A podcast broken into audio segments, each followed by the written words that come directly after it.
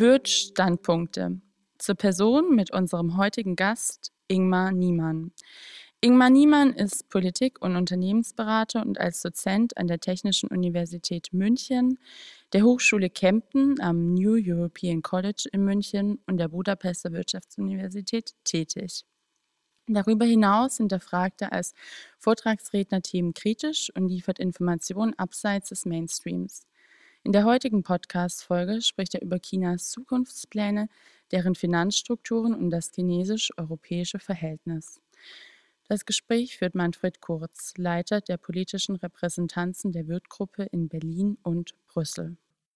Herr Niemann, mit der neuen Seidenstraße, dem Belt and Road Initiative, hat die Volksrepublik China globale Standards gesetzt. Wie können deutsche Mittelständler davon profitieren oder überwiegen vielleicht die Risiken in diesem interkontinentalen Transfersystem? Ja, also die neue Seidenstraße ist eigentlich vom Begriff her eher romantisierend für eine Entwicklung, die, Sie haben es gerade angesprochen, eigentlich One Belt, One Road heißt und die es inzwischen in ja, historischen Vorgaben schon seit etwa 30 Jahren gibt. Äh, früher nannte man dieses Projekt Shanghai Cooperation Organization, also eine Struktur in Zentralasien von China aus dirigiert, also in Shanghai sitzend mit dem Ziel, die Rohstoffe Zentralasiens und vor allen Dingen auch die Absatzmärkte natürlich dieser Länder an China zu binden. Und genau an dieser Stelle äh, gibt es jetzt eine Erweiterung. Jetzt geht es nicht mehr nur um Zentralasien, sondern der Weg wird weitergeführt in Richtung Europa, in Richtung Afrika, arabische Welt nicht zu vergessen. Und in diesen Bereichen versucht man jetzt etwa zwei Drittel der Weltbevölkerung und etwa ein Drittel des globalen Wachstums an China zu binden. Die Chancen, die sich dadurch ergeben, sind vorwiegend äh, chinesischer Art. Das heißt, die Chinesen versuchen hier nach wie vor die Rohstoffe dieser Regionen für ihre Wirtschaftsleistung zu sichern und auf der anderen Seite natürlich auch Absatzmärkte neu zu gründen und eröffnen. Und man sieht es, wie sie inzwischen in Europa etwa 16 Staaten innerhalb Europas auf ihre Seite ziehen, weil sie eben hier erwarten und versuchen, durch ihre Investitionen die Regierungen, die Bevölkerung, die Wirtschaft äh, pro-chinesisch einzustellen und damit eben auch die Vorteile dieser Länder zu nutzen. Wie weit Mittelständler davon profitieren können, äh, bleibt abzuwarten. Wer jetzt schon gut im China-Geschäft dabei ist, wird es wahrscheinlich noch eine Weile weiter so sein als Zulieferer, als Beteiligter in diesem Prozess. Neueinsteiger dürften es eher schwer haben.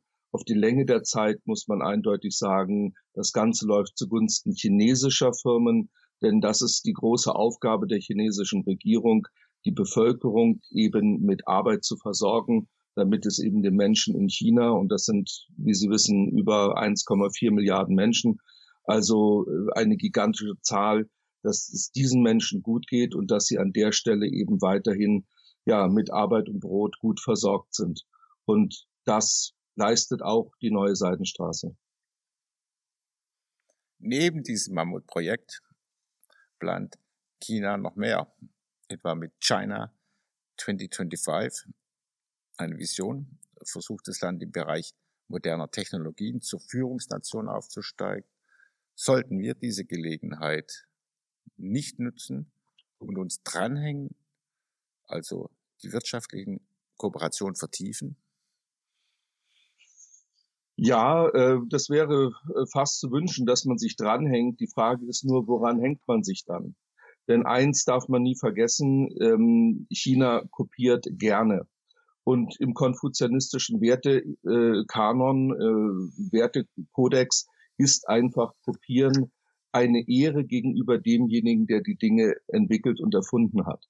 Und ähm, das äh, ist aus marktwirtschaftlicher Sicht äh, nur bedingt nachzuvollziehen, denn es fehlt dann meistens an der Bezahlung, äh, zumindest einer sachgerechten Bezahlung dieser kopierten Dinge, so dass man wirklich davor warnen muss, äh, hier zu große Hoffnung zu haben, sich dranhängen zu können.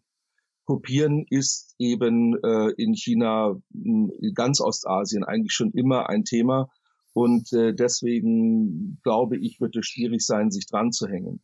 Aber was ist China 2025? Das ist vor allen Dingen die Dominanz in den Hightech-Industrien der Zukunft. Und äh, das sind Informationstechnologie, Robotik, automatisierte Werkzeugmaschinen, letztlich auch Flugzeuge, auch wenn es jetzt gerade in Corona-Zeiten nicht so aktuell erscheint. Aber auf die Dauer der Zeit wird China sich in diesen Bereichen dominierend posi äh, positionieren. Und ähm, wir werden äh, im Zweifel zuschauen, denn die Umsetzung dieses Projektes heißt auch Übernahme ausländischer Unternehmen. Und äh, Sie haben das vielleicht äh, schon ähm, auch in den letzten Jahren verfolgen können. Immer mehr deutsche Mittelständler werden an der Stelle von chinesischen äh, Firmen, äh, Staatsfonds äh, aufgekauft, um einfach hier Know-how diesem Projekt zur Verfügung zu stellen. Und äh, es ist ein gigantisches Projekt, ähm, das zum Ziel hat, eben 70 Prozent der Selbstversorgung in diesen Hochtechnologieindustrien bis spätestens 2025 herzustellen. Und 2025 ist übermorgen. Das ist nicht mehr weit weg. Das heißt, äh, volkswirtschaftlich betrachtet stehen wir da eigentlich direkt vor der Tür. Und äh, deswegen ist das eine Herausforderung, die viel mehr Beachtung finden muss in den Medien, in der Öffentlichkeit, letztlich auch in der Politik. Und äh, das vermisse ich äh, ganz massiv. Ein erster Schritt zu diesem Dranhängen wäre wohl die Gleichberechtigung als Handelspartner. Hier stellen wir immer wieder Defizite fest. Inwieweit werden Deutschland und Europa aus Sicht der Chinesen als gleichberechtigte Handelspartner gesehen? Falls nicht, welche Maßnahmen sind notwendig, um eine Gleichberechtigung herzustellen? Also aus der Unternehmenspraxis des Firma Wirt ist dieses bekannt, dass eben die Gleichberechtigung als Handelspartner meist scheitert an den Beteiligungsbeschränkungen. Das heißt, in China ist es nicht so einfach möglich, eine 100% eigene Gesellschaft zu gründen. Man braucht Partner vor Ort, damit verbunden sind natürlich alle Risiken zum Abfluss von Unternehmenswissens und von äh, Firmen-Know-how. Äh, Würth hat sich niedergelassen in Shenyang, 200 Kilometer nordöstlich von Peking, in einer European Chinese Development Zone, also eine, eine Sonderwirtschaftszone. Dort haben wir die rechtlichen Voraussetzungen, dass wir hundertprozentig eigen gründen können, zahlen dafür umgekehrt ein wenig mehr Steuern, was wir aber in Kauf nehmen, solange wir selber Herr im Haus bleiben. Könnte das ein Ansatz sein? Ja, das sind die Sonderwirtschaftszonen, die China jetzt immer mehr ausweist und diesem Problem der dezenten Zurückhaltung hochtechnologisierter Unternehmen entgegenzuwirken. Also bisher war es so, dass diese sogenannten Joint Venture, die Sie schon angesprochen haben, dass die äh, daraus bestanden, dass China Arbeit und Boden zur Verfügung stellte, ähm, während die Investoren aus dem Ausland dann Kapital und Know-how eben diesem Projekt zur Verfügung stellten. Und das Problem, das sich daraus ergab, war, dass eben das Know-how sehr schnell kopiert wurde und in anderen Firmen oft nur wenige Kilometer entfernt äh, wieder auftauchte und dann eben unter chinesischem Vorzeichen produziert wurde. Das heißt, ähm, dass man also dieses Know-how sehr, sehr schnell verloren hat. Und äh, wie Sie wissen, ist ein Joint Venture nur sehr schwierig aufzulösen. Also man hatte da massive Probleme und deswegen sind in den letzten Jahren auch immer weniger ähm, Unternehmen nach China gegangen, um sich diesen Prozess äh, zu stellen und dieses äh, Verfahren durchzuziehen. Ähm, Sie haben es gerade erwähnt, äh, China versucht jetzt über Sonderwirtschaftszonen ähm, neue Wege zu gehen. Ähm, wie weit das erfolgreich sein wird, muss man auch noch abwarten, denn das ist eine relativ neue Entwicklung, zumindest ähm, in der Breite. Und äh, da ist immer noch das Problem, kopieren ist eine Ehre, konfuzianistischer Grundsatz, ähm, ist von der Regierung inzwischen verboten worden. Also das Gesetz gibt es. Nur was hilft ein Gesetz, wenn sie der Bevölkerung und der Wirtschaft über Jahrhunderte dieses diesen Grundsatz eingebläut haben und äh, den können sie nicht mit einem Gesetz von heute auf morgen einfach wegwischen. Also wir haben nach wie vor das Kopierenproblem und äh, dem muss man sich stellen. Deswegen kann man eigentlich nur davor warnen, mit Hochtechnologieprodukten, mit vor allen Dingen neuen Entwicklungen nach China zu gehen. Wenn Sie Massenprodukte einfacher Art dort produzieren, dann ist das Risiko ähm, vergleichsweise gering und man kann dann Boden und Arbeit als Produktionsmittel in China besser nützen. Aber ähm, das kommt eben darauf an, welche Produkte man dort herstellt. An Warnungen, frühzeitigen Warnungen hat es nicht gefehlt. Trotzdem haben die Chinesen sich nicht durch ihre hohen Sparquoten und das Aufkaufen von US-amerikanischen Staatsanleihen eine global dominante finanzwirtschaftliche Position erarbeitet auf den äh, konservativen Finanzmärkten, aber eben auch im Hinblick auf äh, Kryptowährungen. Ja, das, äh, die Kryptowährung, das ist jetzt noch relativ neu in China, aber die US-Staatsanleihen, die man jahrelang gekauft hat, war sozusagen der Deal, ähm, wir äh, versorgen die amerikanische Wirtschaft mit Produkten und äh, die Gewinne daraus investieren wir oder reinvestieren wir dann direkt wieder in den USA durch eben diese Staatsanleihen, weil man eben hoffte, damit auch die Zinseffekte noch nützen zu können. Ähm, da haben nur die Amerikaner nicht wirklich mitgespielt, denn die Amerikaner, wie Sie wissen, inflationieren das Geld im Moment oder seit Jahren schon äh, im ganz großen Stil. Und die Chinesen haben immer wieder darauf hingewiesen, dass sie eben US-Staatsanleihen nur dann auf Dauer kaufen werden, wenn eben auch der Dollar eine ja nicht inflationäre Position einnimmt. Und genau das ist nicht der Fall. Und äh, aus diesem Grund haben die Chinesen, die in der Spitze 3,2 Billionen US-Dollar eben an Reserven aufgebaut hatten, diese in den letzten Jahren deutlich reduziert. Ähm, Stand letzten Jahres war etwa nur noch 1,1 Billionen. Also man kann sagen, etwa um zwei Drittel hat man diesen Betrag reduziert. Was hat man mit dem Geld gemacht? Ja, man ist global einkaufen gegangen. Ja, man hat überall auf der Welt ähm, die Rohstoffe oder auch äh, Gebiete gekauft, die man für die Versorgung der eigenen Wirtschaft und der eigenen Bevölkerung braucht.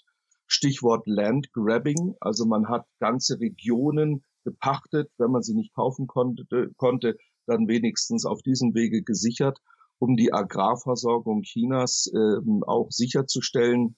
Afrika ist davon sehr stark betroffen gewesen. Aber wir kennen auch in Europa Länder, in denen China ganz massiv aufgetreten ist als regionaler, dominanter Faktor für Pachtverträge.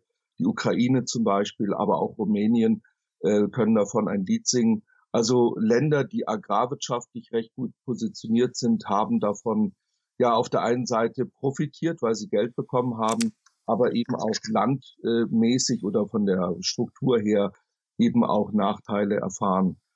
Ähm, die Entwicklung wird weitergehen. Der Dollar ist im Moment als Krisenwährung wegen der Corona-Krise gefragt. Ähm, danach wird auch der Dollar aufgrund dieser gigantischen Geldmaßnahmen weiter inflationieren und die Chinesen werden sich äh, dieser Politik dann weiter entziehen. Ich gehe davon aus, dass die Chinesen, ähm, die ja jetzt nur noch nach den Japanern zweitgrößter äh, Gläubiger der USA sind, dass sie weiter ihren Dollarbestand abbauen zu Lasten der Welt, denn mit diesem Geld können sie im Moment sehr gut überall einkaufen. Herr Niemann, wie geht's weiter mit China? China 2049 als Vision für die weltweite Führungsmacht und Zentrum des größten Wirtschaftsraums der Welt. Ist das realistisch? 2049 ist ja auch nicht in irrsinnig weiter Zukunft, sondern es ist überschaubar, der Weg dorthin. Ja, es ist die 100-Jahr-Feier der Volksrepublik China 2049 angedacht. Ähm, die Idee ist, äh, den größten Masterplan für die Forschungsmacht ähm, China ähm, aufzubauen. Das heißt, spätestens 2049 möchte China wieder die dominante Kraft der Weltwirtschaft werden. Ähm, wenn man das Ganze historisch bewertet, muss man einfach nur sagen, China tut nichts anderes als das, ähm, was es vor 200 Jahren eigentlich schon mal war nämlich zur größten Wirtschaftskraft äh, Ostasiens zu werden. Und der ostasiatische Raum hat damals gut die Hälfte des globalen Bruttoinlandsproduktes erwirtschaftet. Also mit anderen Worten, die Chinesen sagen immer wieder, regt euch nicht auf weltweit. Wir wollen eigentlich nichts anderes als das, was uns ja seit Jahrhunderten eigentlich zusteht, abgesehen eben vom 19. und 20. Äh, Jahrhundert, wo es eine Ausnahme war. So zumindest die chinesische Sicht. Ähm, Wenn man das Ganze genau betrachtet, dann muss man einfach sagen, die Chinesen äh, sind auf diesem Weg schon sehr weit fortgeschritten. Die Patentanmeldungen, die China derzeit leistet, liegen, wenn ich die Zahl richtig im Kopf habe, etwa bei dem 17-fachen dessen, was die Bundesrepublik Deutschland in diesem Bereich bei den äh, Patentgerichten äh, anmeldet. Also mit anderen Worten, äh, da gibt es ähm, sehr viel Bedarf noch ähm, an europäischer Forschung, sie wieder mit China gleichzuziehen. Also China ist mit Volldampf auf dem Weg zur Forschungssupermacht der Welt zu werden. Und äh, man muss sich überlegen, wie man sich hier diesbezüglich aufstellt. Aber wie gesagt, der Anspruch ist nichts anderes als das, was historisch eigentlich schon mal der Fall war. Während nun also der Westen, der Westen auch als Wertebegriff, der Westen inmitten der Lösung der Corona-Pandemie steckt, richtet sich die chinesische Regierung am chinesischen Meer neue Verwaltungsbezirke ein und platziert Kriegsschiffe auf offener See. Die Corona-Krise führt äh, zwischen China und den USA zu neuen Spannungen, so dass man gar von einem neuen Kalten Krieg sprechen kann. Vor diesem realen Bedrohungsszenario, wie können hierbei die Werte des Westens aufrechterhalten werden? Ganz besonders im Hinblick auf eine strategische Gefahr der künftigen Informationstechnologie, Stichwort Huawei, Ausbau des 5G-Netzwerkes, das auf erheblichen Widerstand aus dem Weißen Haus stößt, hier in Europa, aber nach meiner Beobachtung eher entspannter gesehen wird. Fehlt es uns hier an strategischen Potenzial, weil wir eben nicht so einheitlich auftreten können, die Europäische Union erst recht nicht, wie eben der Hegemon China. Ja, also wir steuern auf einen Systemkonflikt zu. Das ist äh, sicherlich richtig, wobei wir äh, diesen Systemkonflikt schon länger eigentlich äh, haben und auch kennen. Früher war es Japan. Japan hat mit dem MITI, also mit dem Ministerium für Handel und Industrie, äh, eigentlich schon über die 60er, 70er Jahre hinweg äh, aufgezeigt, wie staatliche Förderung an Know-how der Wirtschaft helfen kann. Und es ist mit ein Beispiel dafür, warum Japans äh, Volkswirtschaft in dieser Zeit so erfolgreich war. Ähm, jetzt ist es die Planungskommission in Peking, die diese Auf Aufgabe übernommen hat. Das heißt, dort kommen alle Informationen zusammen, die dann auch der Wirtschaft zur Verfügung gestellt werden. Und äh, das ist natürlich ein gigantischer Vorteil, den marktwirtschaftliche Betriebe, also Betriebe in der Marktwirtschaft in Europa so wenig oder nur, nur reduziert erfahren. Äh, während wir uns also mehr auf die Grundlagenforschung konzentrieren, sind es eben in Asien äh, doch die praktischen Anwendungen dieses Know-hows in der Wirtschaft, die hier eben gefördert werden. Und äh, in diesem Konfliktfeld äh, stellt sich eben die Frage, wie viel Zugang dürfen wir den Asiaten, insbesondere jetzt in dem Fall China, äh, geben, leisten, damit wir nicht ins Hintertreffen weiter geraten. Und da ist die Diskussion um Huawei und das 5G-Netz äh, nur die Spitze des Eisbergs. Denn ähm, Huawei ist äh, wie alle chinesischen Firmen verpflichtet, gesetzlich verpflichtet, der chinesischen Regierung Auskunft zu geben. Ähm, und da gibt's kein Wenn und Aber. Also man versucht ja jetzt innerhalb der Europäischen Union ähm, die Rechte äh, zu beschränken, die Huawei im 5G-Netz haben soll. Man äh, nähert sich da diesem englischen Vorschlag an, dass also Huawei das Kernnetz dieses 5G-Betriebes eben nicht äh, mit bearbeiten darf. Aufgrund der Größe und der Geschwindigkeit aber dieses Netzes ist der Kernbereich sowieso relativ dezentral dann aufzustellen, so dass die Cybersicherheit, äh, die dadurch letztlich auch gefährdet ist, auch für äh, Huawei relativ leicht zu erreichen ist. Also der Eingriff hier in das Netz äh, wird wahrscheinlich so oder so erfolgen, sei es über den Kernbereich oder eben auch nicht. Und deswegen ist äh, das Abschöpfen von Know-how an dieser Stelle durch viele Huawei-Geräte, ähm, ähm, ich will nicht sagen jederzeit überall, aber doch in großem Maße möglich. Was mich eigentlich erschrocken hat an dieser Diskussion, war die Tatsache, dass aus dem äh, Kanzleramt selbst die Ansage kam, Huawei soll in die 5G-Technologieentwicklung in Deutschland mit einbezogen werden.